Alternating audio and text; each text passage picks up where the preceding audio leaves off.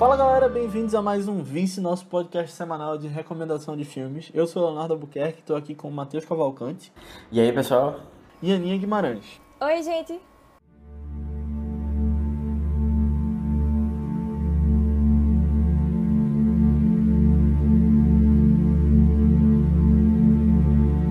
Cara, que história foi aquela com o caminhão? Roubaram, tu acredita? Conversei com o motorista agora, nenhum detalhe sobre quem foi. Ó, como tu é advogado, eu preciso te aconselhar pra não tentar fazer nada apressado. Como assim? Eu te conheço. Você vai tentar fazer alguma coisa com as próprias mãos. Não, pô, nada disso, nada disso. Foco na compra do terreno agora. Tá bom, vamos lá. E aí? Oi, Tudo certo, né? tudo? Então vamos lá.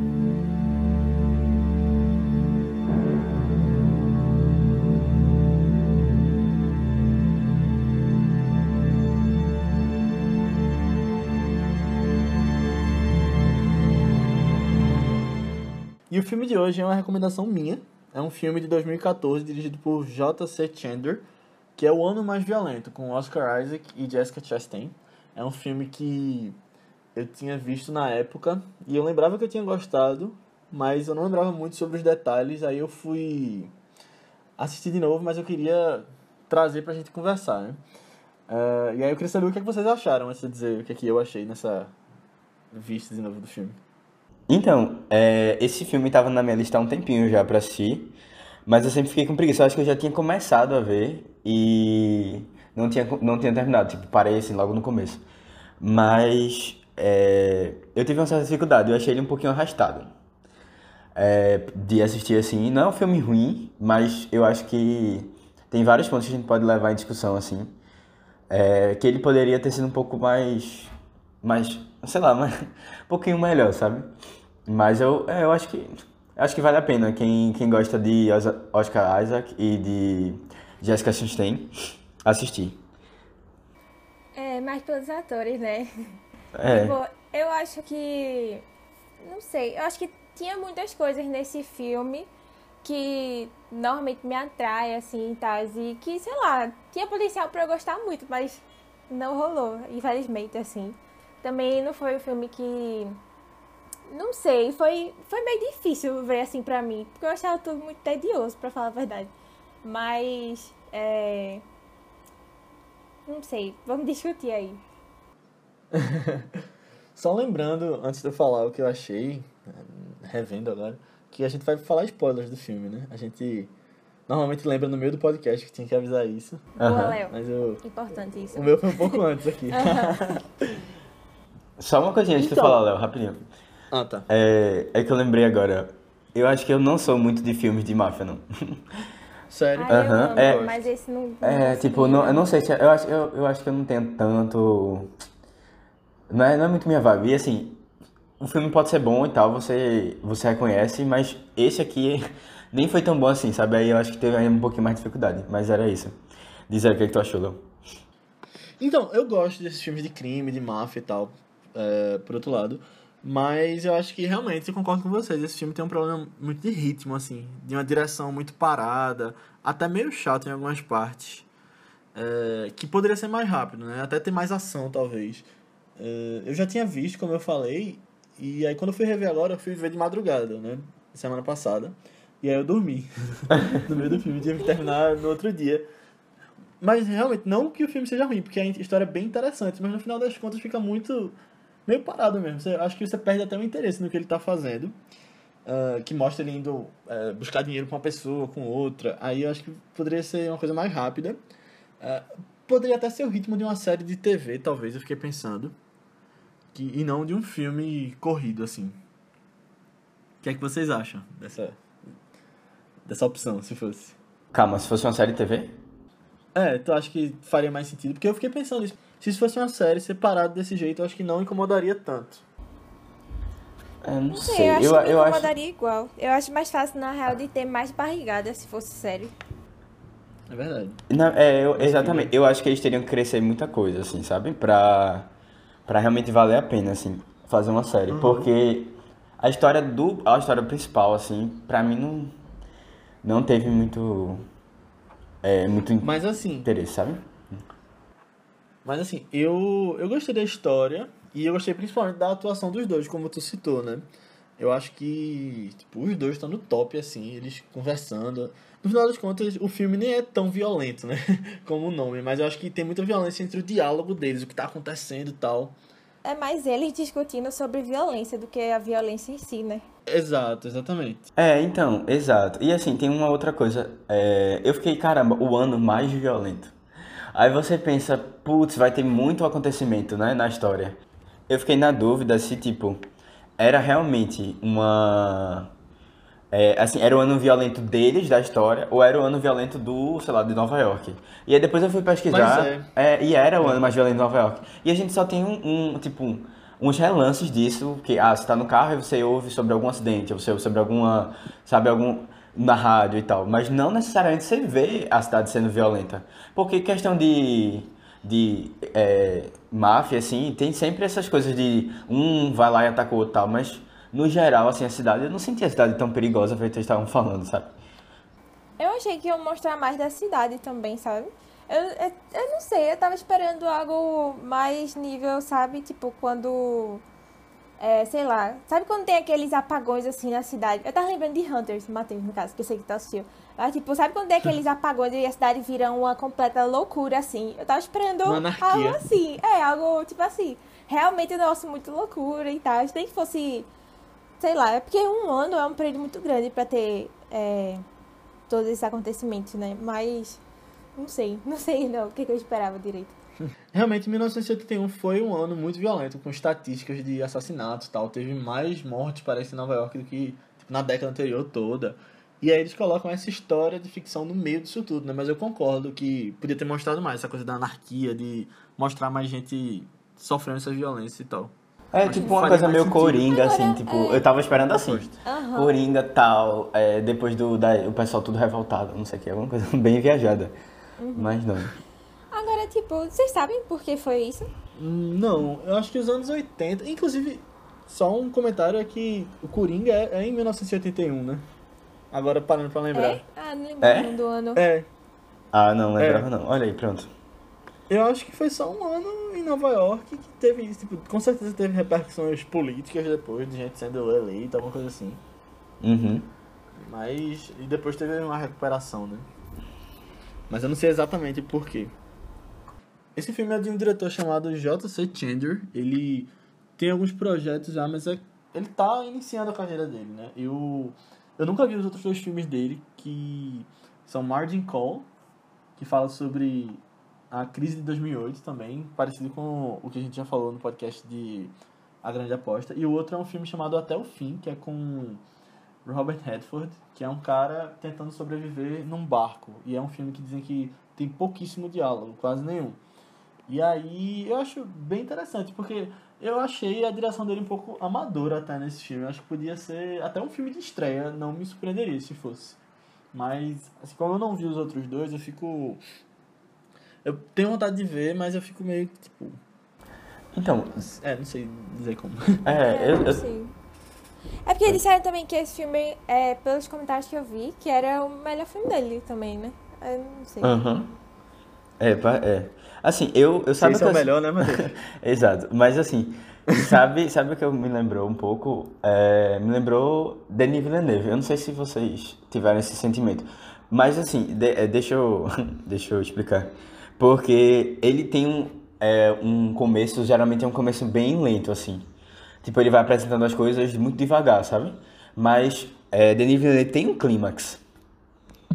E... É, eu acho que faltou um Faltou, sabe? É, tipo, você, o final dele é muito interessante. Geralmente tem uma reviravolta ou tem alguma coisa que você não imaginava. É, E assim, esse não, esse eu achei.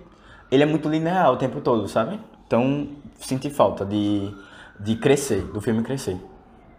Eu achei até a fotografia, lembrando um pouco de Denis Villeneuve também. Também, Meio é. amarelado. Uhum. Naquele estilo que filmes americanos botam quando, pra mostrar que você tá no México, sabe?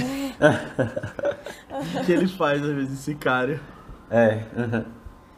O filme é a história de Abel, vivido por Oscar Isaac, que é um imigrante colombiano nos Estados Unidos de 1981.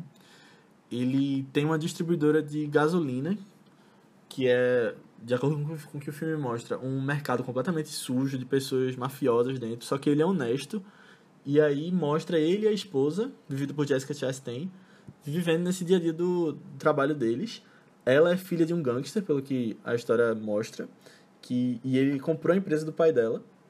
Nesse ano de 1971, os caminhões dele estão sofrendo ataques de assaltantes e pessoas de outras famílias donas do, do de outros concorrentes ele precisa ir atrás de descobrir o que está acontecendo. E no meio disso tudo ele está comprando um terreno para meio que aumentar as operações dele. E aí uma coisa interessante que eu não tinha percebido quando eu vi, mas eu vi em uma análise na internet, é que Abel, o nome dele, é, vem de Caim Abel, né, obviamente. Ah, eu, eu fui procurar isso na internet, sabia? Eu disse, será que tem alguma coisa a ver? Mas eu li a história de Abel e eu fiquei tipo, tá, Então, nada de interessante. Pelo que eu, pelo que eu vi de análise, é Sim. que Abel ele é um homem bom na história, com tudo de ruim acontecendo em volta dele. Ele é muito injustiçado. É, eu Então, pensei- mais eu pensei- que Caim pronto. fez com Abel. Exato, eu pensei mais ou menos assim, porque tipo, ele era uma pessoa que é, manteve a fé, eles já tinham sido expulsos né, do paraíso, no caso, Adão e Eva, e aí eles tiveram filhos fora. E aí quando, é, tipo, eles, eu acho que eles devem ter morrido, não sei. E aí é, Abel, era que era o filho mais novo, ele ainda mantinha uma fé, é, ele pensava no paraíso e tal, é, começou a fazer sacrifícios para Deus e tal, então era uma pessoa mais correta. E o irmão dele não, né? O, era o oposto, assim. Mas eu não. Eu fiquei assim, será que isso tem necessariamente tanto a ver e tal? Mas é, é, falando, tô falando agora, eu acho que faz mais sentido mesmo. Faz um pouco de sentido. É, Eu acho que quando um nome aparece num filme assim, ele é por um propósito, né? É, mas eu também não. É, eu não sei, eu também não fiquei assim tão. Sabe? É Muito, é porque Aham. eu acho que no geral mesmo eu não comprei muito a história do personagem principal. É. Tu não se identificou tanto. É, não, e também assim, sei lá, essa pessoa super bondosa nesse meio, assim, sabe? Mas bom. É impossível acreditar que ele ia ficar limpo o tempo todo, né? no É, meio de um. É muito surreal a de uma indústria dele. tão suja. É, e vocês acharam o que dele, hein? De como ator principal e tal, da, da história dele? Eu reclamei, mas vocês podem elogiar se vocês quiserem. Rapaz, é. Tipo. Eu não, eu não sei se o problema de eu não gostar muito do personagem, assim, foi. Tipo assim, problema de roteiro ou problema da atuação dele, sabe? Talvez tenha sido. Não, não sei. Mas, tipo, eu gostei dele no geral. É que eu acho que tem outros filmes até que ele faz uma pessoa apática, triste, não sei o que da vida, que eu acho que ele tá melhor também. Mas. Não sei. A história também não favoreceu, não ajudou ele, sabe? Então, eu acho justamente o contrário. Eu acho que ele e a esposa levam a história. Tipo, o bom da história tá com ele, sabe? É, eu acho o Oscar Isaac um ator incrível. E nesse filme não é um, uma exceção. Ele me lembra até Al Pacino em alguns momentos. No Poderoso Chefão, como tu falou, Matheus, que tem, que tem algumas referências. Me lembra muito ele ali. Uma coisa mais sutil de atuação tal. É, e esse filme saiu junto com Ex Machina no mesmo ano. E um ano depois de um filme chamado Inside Llewyn Davis. Amo. Aham. E que nos dois ele tá completamente diferente, né? Tanto fisicamente quanto nos trejeitos de atuação dele, né? Só isso eu acho que já mostra a amplitude do que ele consegue fazer como ator. E eu acho que ele tá crescendo para se tornar uma estrela gigantesca de Hollywood. Ele já tá, tipo, em Star Wars, um monte de coisa. E pra essa geração, acho que ele tá tipo, Duna. na vanguarda, sabe? Duna, levantando aqui minha eu bandeira de Duna, Duna. é É. ele faz Duna. É, é tipo, eu gosto muito dele no geral, eu gosto muito mesmo. Só que, tipo, nem ele conseguiu fazer com que eu comprasse a história no filme, não, sabe? Aham. Uhum. É, assim, eu, eu concordo um pouco mais com a Aninha quando ela diz que. Eu acho que, Aninha, são- é um problema dos dois, tanto de atuação como de roteiro. Porque se você olha, assim, eu não. Eu acho que essa. essa todos os momentos você tinha uma pausa, ele, tá, ele é sempre muito, muito tranquilo e tal. É, e assim, eu fiquei, caramba, eu não levaria a sério uma pessoa dessa. Porque, sério, quando ele chega lá na mesa, eles assim, para, sabe? Para. Aí eu fiquei tipo, eu, eu sério, eu ia rir, eu ia rir, porque.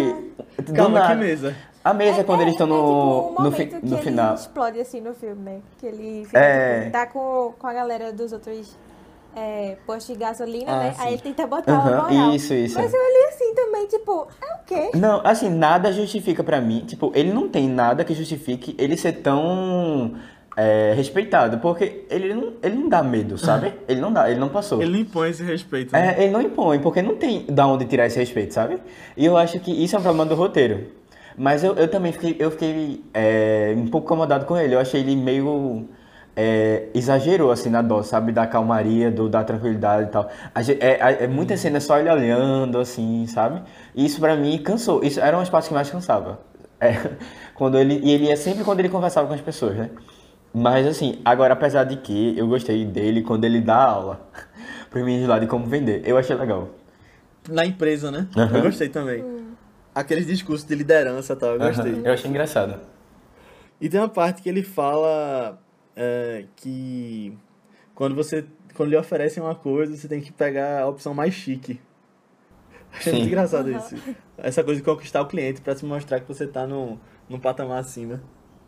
Mas o que tu falou das cenas com as outras empresas, Matheus, de, de posto de gasolina, eu acho que isso, essas cenas são o que parecem mais o Poderoso Chefão, por exemplo.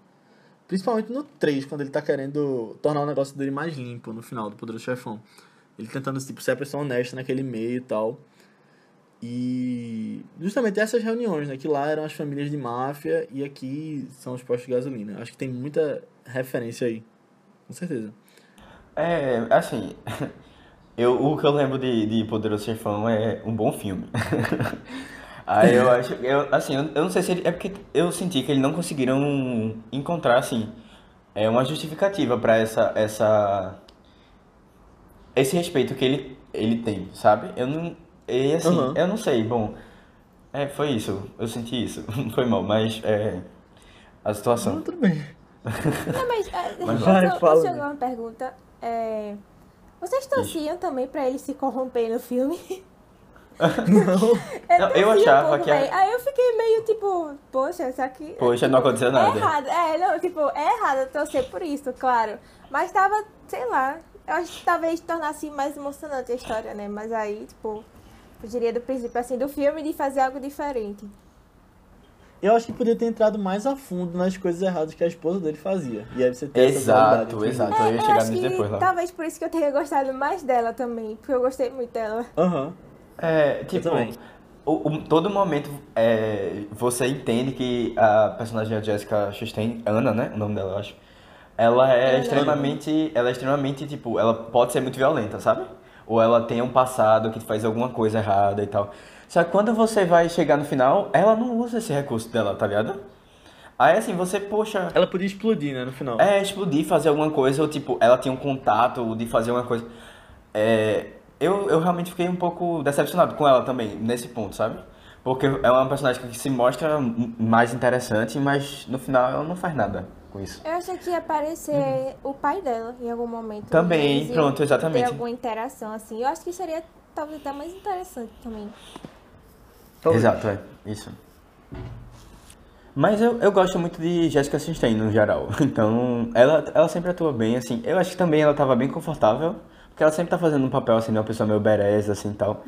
Sabe? Né? Não é, é comum dela. Mas, Aham. é, eu acho que ela me deu uns alívios, assim. Pena que ela apareceu pouco. É, eu gosto muito dela naquela cena que ela tá conversando com o procurador do lado de fora da festa, sabe? É, acho muito nos detalhes aquilo, tipo, ela segurando cigarro, aí joga assim. Uhum. Aí começa, na verdade, com ela levando um pedaço de bolo pra ele, que eu acho muito engraçado. É, tá. Outra cena que eu fiquei um pouco incomodado. Tipo, a polícia não chega, acharia ele debaixo da casa? Ou era muito difícil? Eu também não, sei. entendi esse esconderijo dele, velho. Que bom, porque então procuraram mal, né? Na casa. Não tava É. afim de achar alguma coisa. Pois é. Mas só voltando um pouco pra ela, ela é uma personagem, assim, muito forte. E gosto muito dessas personagens femininas desse estilo no filme, que são, tipo, completamente Lady Macbeth, né? Que o pessoal fala que, tipo, é uma mulher que tá junto com seu cônjuge. Normalmente você tem, tipo, em House of Cards, ou até naquele filme Vice, uma referência a isso de Hamlet também, que é, tipo, uma mulher que tá querendo o poder, né? E ela, tipo, não mede esforços pra isso. Eu gostei, eu acho que ela fez bem esse papel. É. Eu acho que, é, dentro do que ela teve pra fazer, eu acho que ela conseguiu, assim. Sabe uma curiosidade Sim. que eu tava vendo é que Oscar Isaac e Jessica Chastain eles são amigos na vida real de muito tempo. E eles estudaram juntos atuação em Juilliard. Ai, que massa. É, eles só fizeram esse É. trabalho juntos, foi? Eu acredito que sim. Mas os dois estão nos filmes dos X-Men, então. É, é verdade. Ele é o Apocalipse e ela é a vilã do, do outro filme. É. Mas eles não contracenam junto, né? Tipo, não fazem. É, não. Mas eu achei eles tão confortáveis juntos, tipo, você acreditava que eles tinham uma, uma relação de muito tempo, eu acho. Acho que isso ajudou, essa coisa deles já se conhecerem e tal. É. Ai, não sei. Não sei se foi por causa Tu não achou dele, eles tão mas eu confortáveis, não... Não, não sei, eu não comprei muito não o casal, na verdade. Tipo... No começo eu achava que eles não eram um casal. Mas aí depois É eu. porque, não sei, é que ele parece tão mamão perto dela, eu achei. Exato, é. Aí eu fiquei, como é que essa mulher tá com esse cara, pô? Eu não acredito, não.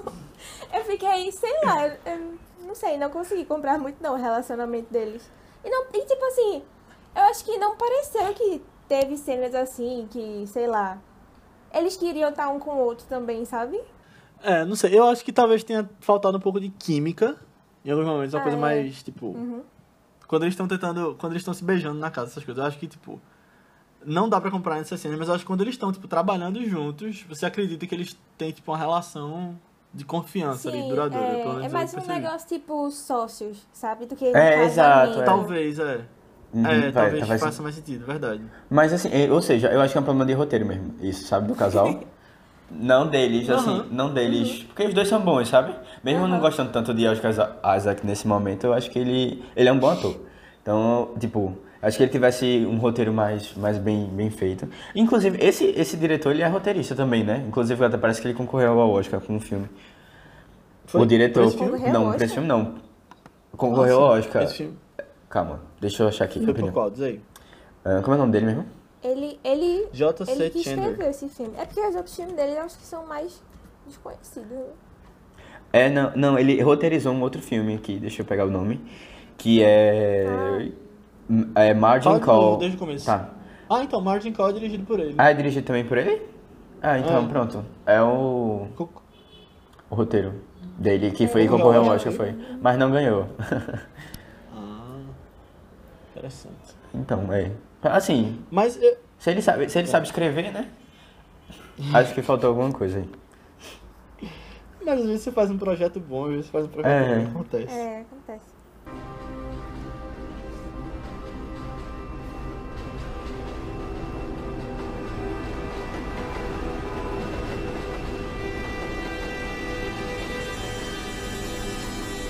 Que barulho é esse? Não sei, vou lá fora agora.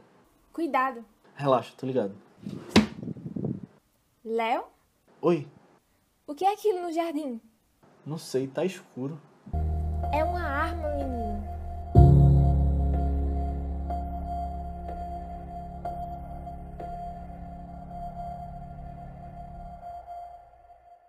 Esse filme, ele é um dos primeiros filmes daquela distribuidora A24 que hoje tá bem falada no circuito independente de filmes de Hollywood.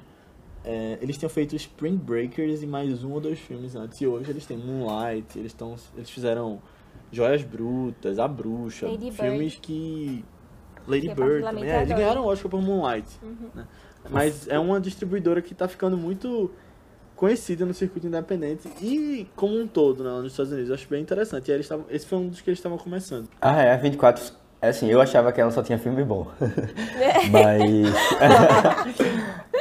tem, tem uns médios, tem uns médios, tem uns médios. É. Bom, eles fizeram Moonlight, né? Então acho que essa estatística já. Já, é, não, o Farol também, Hereditário, A Bruxa e tal. Não vi não ei. Moonlight é muito bom, nem vem.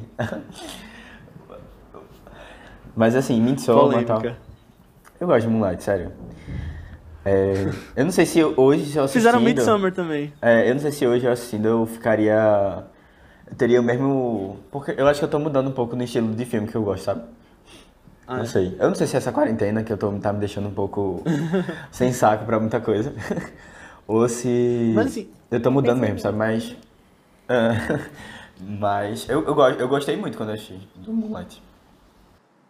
Mas assim, a A24 é uma distribuidora que tá tipo, fazendo história em Hollywood. Eles começaram, tipo, bem pequenos e com gente realmente iniciando em Hollywood, os diretores e tal, que eles faziam os, os filmes. E eu acho que, tipo, estão trazendo um- uma visão legal dos filmes que eles trazem. Aham. Tipo, Ah, Call Me By Your Name, né? Eu acho que é deles também. Acho que não, Call Me By Your Name não é deles, não. Não? Eita, então viajei. Não, mas Midsummer é, Lady Bird. Farol esse ano. Eles não conseguiram muita coisa no Oscar esse ano, acho que foi por falta de dinheiro pra campanha. Eu tava dando uma lida na temporada de premiações. E aí meio que afetou muito eles, mas poderiam ter concorrido com Farol ou com Joias Brutas e, e tal. Ah, não, foi mal. O Combine Name é de Rodrigo Teixeira também. Foi mal. É, da RT. RT Features. Uhum. Ok. Rodrigo que é brasileiro, né? Uhum. Mas esse filme também é um filme que não chegou muito nas premiações, né? Eu acho que assim, tipo, certamente ele tentou. É um filme que é a cara de, tipo, tá em Oscar e tal. É. É, tinha tudo pra, acho que pelo menos concorrer. Mas ele chegou no Globo de Ouro, pelo menos. Eles concorreram? Acho também. Eles concorreram o quê? Ele, Concorreram. É, quem concorreu, na verdade, pro Globo de Ouro foi Jessica Chastain. Só. A, a Chico Giovanni é? Atriz coadjuvante, que eu acho que deveria ser a atriz principal. É, na verdade é que ela tem bem menos espaço, né? Do que ele no filme. Verdade. Tem duas coisas que eu queria falar aqui sobre o casal. Primeiro que eles são muito estilosos nesse filme. A roupa que eles usam, o figurino e tal, eles estão sempre, tipo, bem elegantes. O que é que vocês acharam? Ai, ela tinha, ela tinha percebido nas roupas mesmo. Mas ele, sei lá. Tá sempre só de terno. Eu Ele tá sempre de tanto, terno, tipo, com É. um sobretudo e tal. E ela com aquelas roupas, também com casacão e tal. Uhum. Não é porque roupa É. de a frio, outra- velho. Eita, foi mal. Roupa de frio. É, É, é, sempre exatamente. muito mais Roupa de frio, exatamente. elegante. É Aham. difícil errar. É verdade. e a outra coisa que eu queria falar é como a casa deles é linda nesse filme também. Pegaram a casa, tipo, topada, grande, pra mostrar sei lá o que com isso. Mas eu gostei muito da casa deles. Gostei também. E uma coisa que eu vi uma discussão na internet que eu não tinha percebido na hora que eu assisti o filme, mas eu depois fiquei até considerando, é que o filme ele levanta uma conversa bem presente nos Estados Unidos hoje e na época que o filme saiu, eh, que é o controle das armas, né? Você vê uma preocupação ali dele de tipo tá dando as armas ilegalmente, mas sempre falando não, tipo os papéis das armas, tal, tipo a gente não tem os documentos e tal. Eu achei curioso isso, o filme tipo, tocar tanto nesse tema, que foi- é, tem isso mais de uma vez durante o filme. Uhum. É, assim, eu não sei se essa discussão é... Eu acho que você pode, realmente, você pode levar para esse lado mesmo. Eu fiquei pensando se o filme ele não trazia essa discussão, é, mas não pela, por ser errado ter arma, sabe? Mas é porque o cara queria ser, o Abel queria ser bem certinho, sabe? É, e aí, tipo, ele queria estar na lei, mas é realmente, tipo, até a criança pega a arma, né? Lá. É, não, e aquela cena da criança é desesperadora, pô. Tipo, ali eu acho que você sente. Tipo, uma tensão real, pelo menos. É, foi um susto, né? Uhum. Construído, quando você vê ela com a arma. É. E ela desespera. É o que, Aninha? É, eu acho que foi um susto quando eu vi a arma na mão da menina, assim, do nada. Né? Eu, meu Deus do céu, como é que isso aí chegou nela? Pô, como assim? É. É, mas eu senti, não, eu, eu acho que eu senti mais essa, essa discussão das armas é, na história do caminhoneiro, né? Que era amigo do, de Abel. É, Julian, Julian, Sim. sei lá. Porque É, eu que é acho que. Coisa É, porque isso aí, tipo, a questão de ele ter uma arma foi o que cagou a história dele, sabe? Tipo, É. a vida dele total, assim, Sim. que teve toda aquela perseguição. E, tipo, ele nervoso com a arma, inventou de Isso é revidar verdade. e tal. Então, tipo, isso aí, essa decisão, que meio que não foi decisão, foi nossa necessidade, ele não sabia, mas enfim. Tipo, afetou totalmente a história dele. E, é, já que a gente tá falando É dele, eu acho que ele foi meu personagem favorito do filme, na real, sabia? Não sei, ele ia conseguir me envolver mais um pouco. Apesar dele ser, tipo assim, bem coadjuvante mesmo. Mas eu achei interessante Não, a acho que ele tem uma importância, ele tem uma importância. Ele é importante. É, na A história. última cena é toda em volta dele. É, inclusive, Tipo, Eu não sei. Eu acho que ele aí não é, ele é só mais um peão, que assim, tipo, que não. Sei lá. Que leva a trama, né? É, e tem umas coisas dele que eu acho meio. Não sei. Bizarro. Tipo, desnecessário também. Tipo, eu. Eu gosto muito dele, mas, por exemplo, sei lá. Eu acho que ele se estendeu demais no filme até, sabe? Tipo, desde aquela cena que é, ele tá lá com a polícia, né? Que ele tá indo se entregar. Eu achei que ele ia se matar ali. Eu tinha certeza que ele ia se matar ali. Aí quando ele fugiu, eu fiquei com aquele sentimento, tipo, porra, tu vai fugir de novo? Sabe? Tipo, vai passar a vida fugindo também, tipo. é, Não gostei é, tu tanto. falou agora. Tu falou uma coisa agora que eu, eu realmente eu senti. Eu, eu senti um filme um pouquinho repetitivo em alguns momentos, sabe? É Isso é tipo, verdade. é, tem essa, essa coisa dele tá fugindo, tem tipo a, é, um ataque, aí depois você tem mais dois ataques, sabe? Aí assim, é, parece que a coisa não tava andando muito. Acho que isso ainda é tipo. Foi relevante, assim, pra eu sentir o filme que o, o filme tava um pouco arrastado mesmo. E tipo, você tava vendo as mesmas coisas acontecendo praticamente. Aham. Mas uma coisa que a gente já falou em outros podcasts é que quando um filme mostra uma arma, ela tem que ser atirada em algum momento, né? É. E aí, quando aquela última cena chegou, é, eu acho que é natural você assumir que alguém ia morrer naquela cena. O que, é que vocês acharam que ia acontecer? Quando ele apareceu. É, então, eu, eu achava que ele ia acabar matando o Abel. Mas, é, aí teve, na hora eu até fiquei um pouco assim, caramba, poxa, a gente passou duas horas do filme esperando que o cara conseguisse comprar um negócio e ele não consegue. E aí, Ai, tipo, eu- consegue, eu- tipo, eu morre no, gostaria, no meio do viu? negócio. Eu acho que Ma- não, mas assim. É, depois eu fiquei, caramba, era pra ele ter morrido. Porque eu já tava tão cansado dele. que, tipo, eu acho que. tipo, não eu não sei se faz muito sentido, sabe? Essa coisa de você é, querer se suicidar, mas querer ao mesmo tempo é, fazer um. Tipo. Criar um espetáculo. Não, criar um espetáculo em cima disso, porque você. é, foge, foge, vai lá, vai, tipo, fica sumida, depois vai lá, procura o cara, procura o cara só pra se matar. Ah, não sei, eu não, sei. não- Eu não sei se ele pensou, Não, foi uma coisa que ele pensou que- de uma hora. Tipo, na cena final, eu achei que ele ia matar Abel e se matar também. Porque a vida dele já não fazia muito sentido. Tipo, eu acho que ele sempre foi passado como uma pessoa muito, assim, tipo, um pouco desesperada, mas. Sei lá, sabe? Eu acho que é mais isso mesmo, um negócio de desespero. Parece que ele não sabe lidar direito com as coisas. Tipo, o que, é que ia ser da vida dele? Por isso que eu esperava que ele se matasse já muito antes no filme. Porque o que, é que ia ser da vida dele também, sabe? Ele não tinha mais perspectiva, ele não tinha mais nada. Aham. Aí, tipo, Aham. não fiquei surpresa com o final assim, mas eu esperava que ele também fosse matar o cara. Mas, tipo, eu entendi também, porque ele era mega amigo do outro e ele queria prover pra família de algum jeito, né? Eu acho que ele manteve mais por causa É, da família também.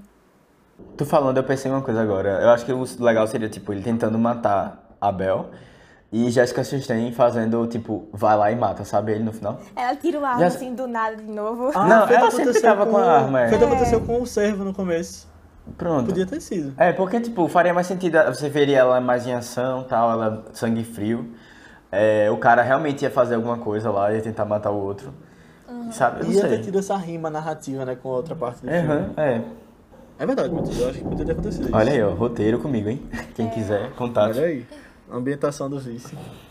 Agora, E tava com- é... Leva É, específico. agora esse final também me deixou muito triste na hora que, tipo, ele, quando ele se matou, a bala entrou no, no No petróleo. foi no, no, no, como é o nome daquele mesmo? No reservatório de petróleo. silo. É, aí, tá, é. tipo, ele meio que só foi lá perto e tapou o buraco, né? Tipo, ele parecia Tapou que ele tava buraco, nem aí é. pro cara que tava morto do lado, né? Só tava ligando Tu sentiu petróleo. isso? Eu fiquei meio triste Eu, eu, isso.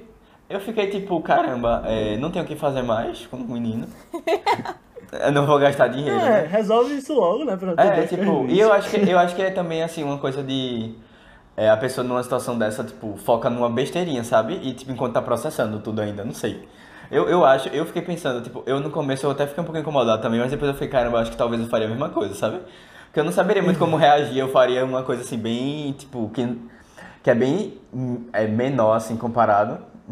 Porque eu não saberia muito como, como reagir, não sei. Bom, eu fiquei pensando Sei. sobre isso. É porque pra mim deu a impressão que ele não ligava tanto pro menino assim no final, sabe?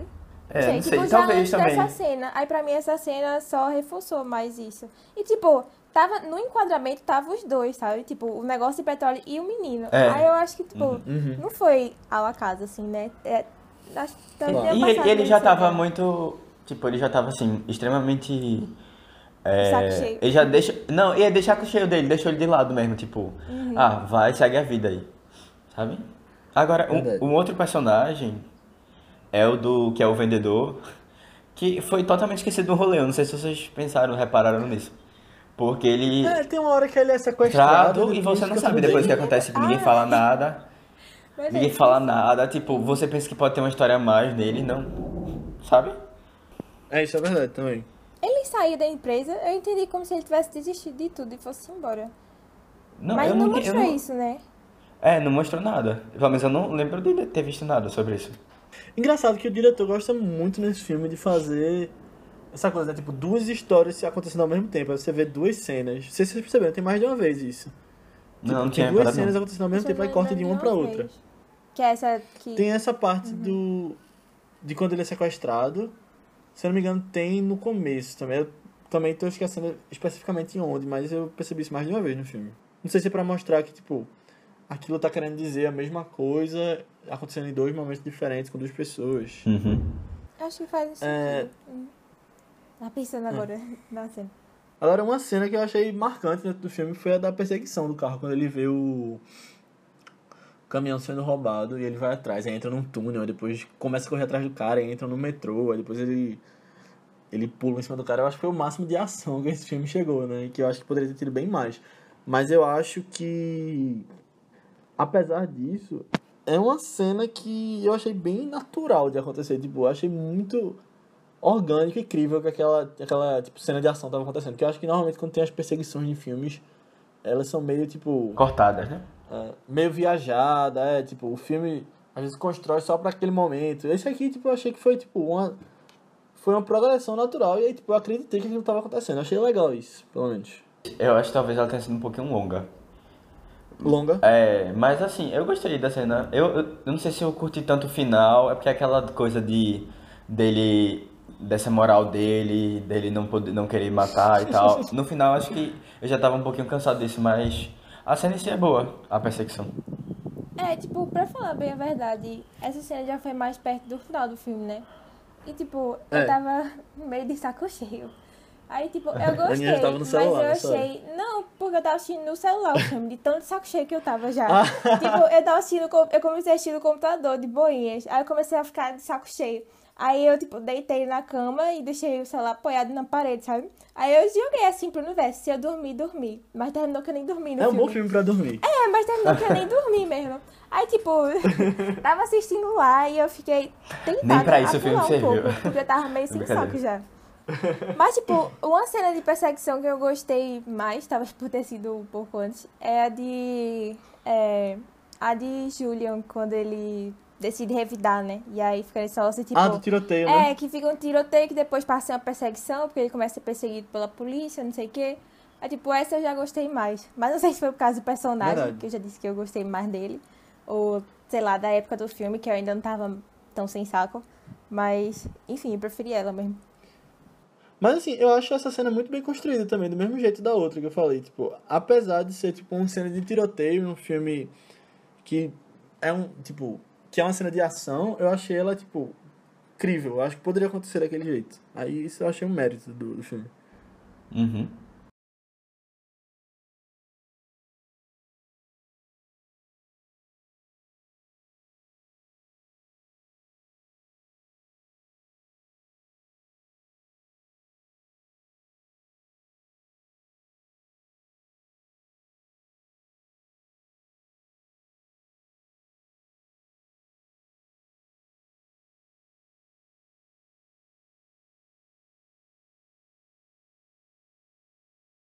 É, uma, uma cena que eu fiquei também reparando, assim, eu não sei o que vocês vão achar, mas é que aquele dinheiro que ela conseguiu, vocês acharam o que disso?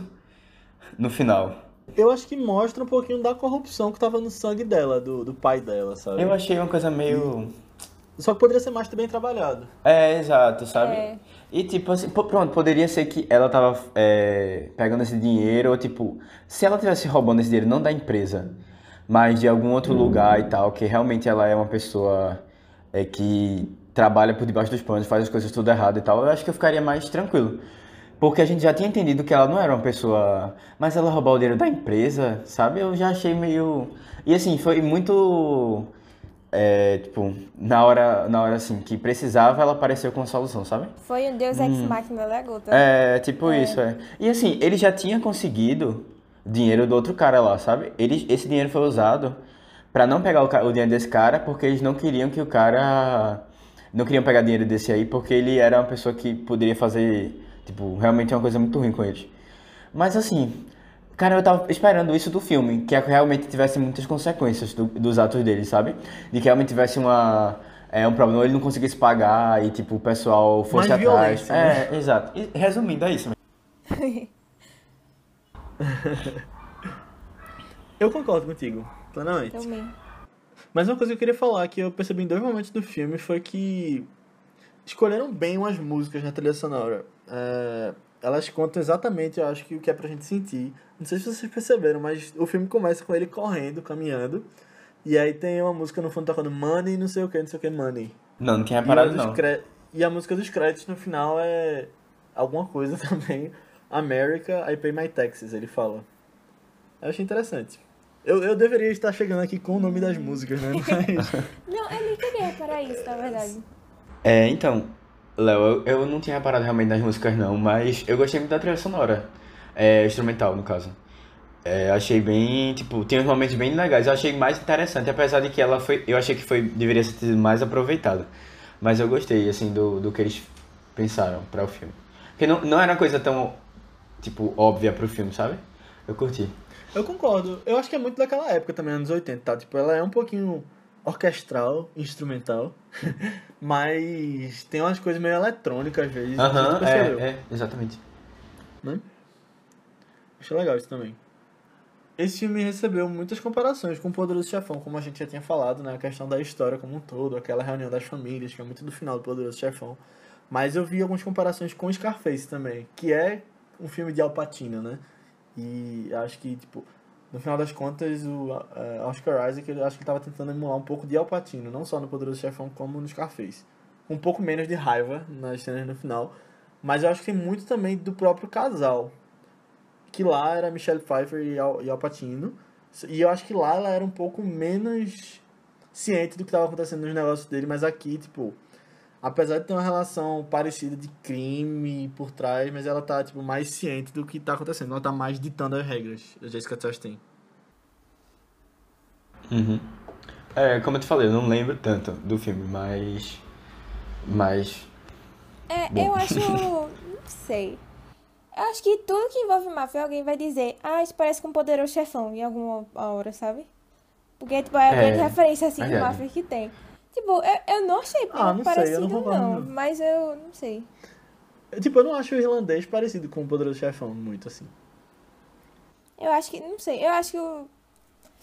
Assim, eu acho que, tipo, tem exceções, mas normalmente as pessoas comentam, assim, tipo, ah, isso aqui pareceu com não sei o que, com o poderoso chefão. É porque é uma referência do, do gênero, né, também.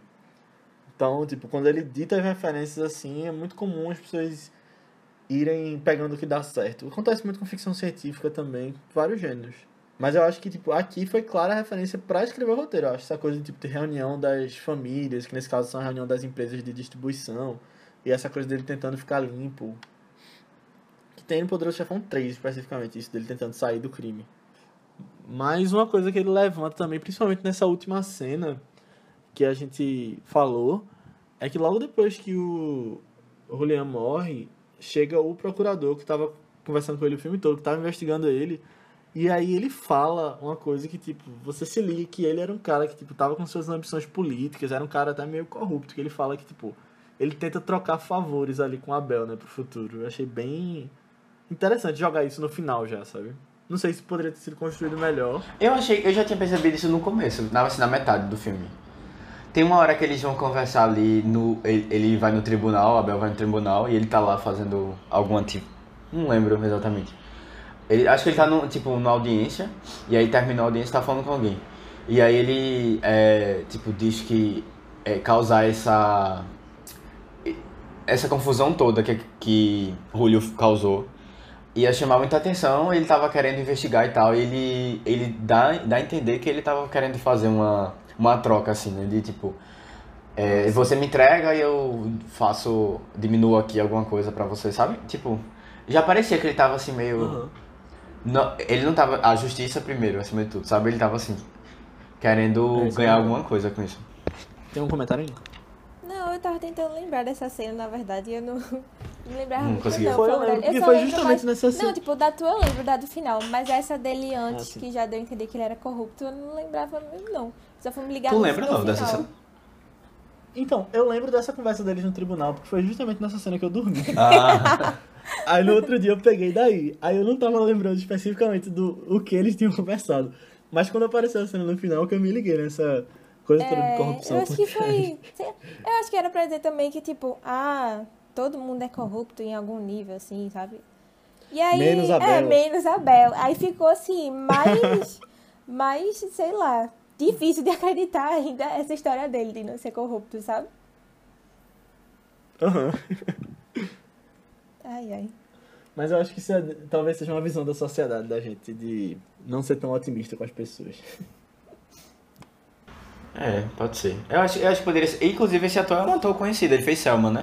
Ele até tá ficando bem conhecido, é o David Oyelowo. Inclusive ele tá sendo cotado pra ser 007, né? Nessa fase Também. que tá, tipo, todos os atores ingleses estão sendo cotados. É, tá todo mundo sendo cortado. É. Mas acontece. Normalmente, tipo, um ano antes de trocar o ator, fica essa coisa toda. Mas ele é inglês, ele é muito bom. Ele fez Martin Luther King em Selma. Uhum. Selma, inclusive, é do mesmo diretor de fotografia desse filme. Eu tava pesquisando e descobri. Ah, massa.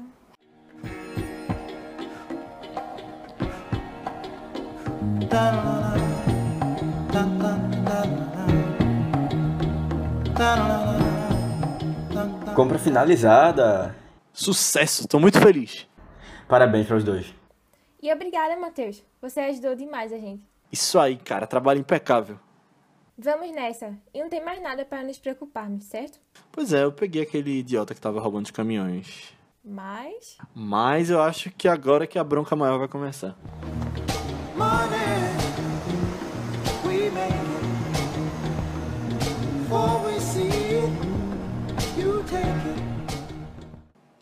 Então, pessoal, a gente chega ao fim da nossa discussão de hoje sobre o ano mais violento. Espero que vocês tenham gostado. E se você gostou, manda seus feedbacks no nosso grupo do Telegram, que a gente tem discutido bastante junto com os nossos ouvintes e o pessoal que está curtindo nossas páginas, que é o ViceBR no Telegram. Só digitar isso. E a gente também está nas redes sociais, como ViceBR, tanto no Twitter quanto no Instagram. Além disso, você pode falar com a gente nas nossas redes pessoais. Você pode fazer comentários sobre o que a gente vem falando, fazer outras indicações de filmes e tudo mais. Matheus, qual é a tua? É. Matheus com TH, BC23, tanto no Twitter como no Instagram. Aninha. No Instagram eu tô como underline Ninha Guimarães e no Twitter eu tô como Marvelous MS Ana. Isso, eu tô como Léo. Albuquerque, tanto no Twitter quanto no Instagram. Mas antes da gente ir, a Aninha vai trazer um pouco sobre o filme da semana que vem, que vai ser uma recomendação dela. É, esse filme eu gosto muito, muito dele. Acho que é um dos meus favoritos do diretor. Foi um dos primeiros que eu vi do diretor também. É, e eu acho que tem um elenco muito bom. Ele fala sobre uma pessoa da polícia que está infiltrada na máfia e uma pessoa da máfia que está infiltrada na polícia. E aí, como eles ficam trocando interações assim. Tipo, é muito interessante o filme. O nome dele é Os Infiltrados, obviamente. Eu só vou falar isso mesmo porque dar. Tipo assim, acho que a sinopse é basicamente essa também, né? Que é meio intuitiva pelo título. Mas eu gosto muito, muito dele. Tô doida pra comentar a próxima edição. É um filme muito bom. Foi o filme que Martin Scorsese ganhou o Oscar, finalmente. Sim, atrasado, mas, né? É. e ele tá disponível no Telecine Play. Sim. Boa. Então é isso, pessoal. Até semana que vem. Tchau. Tchau, tchau. Tchau. Até mais.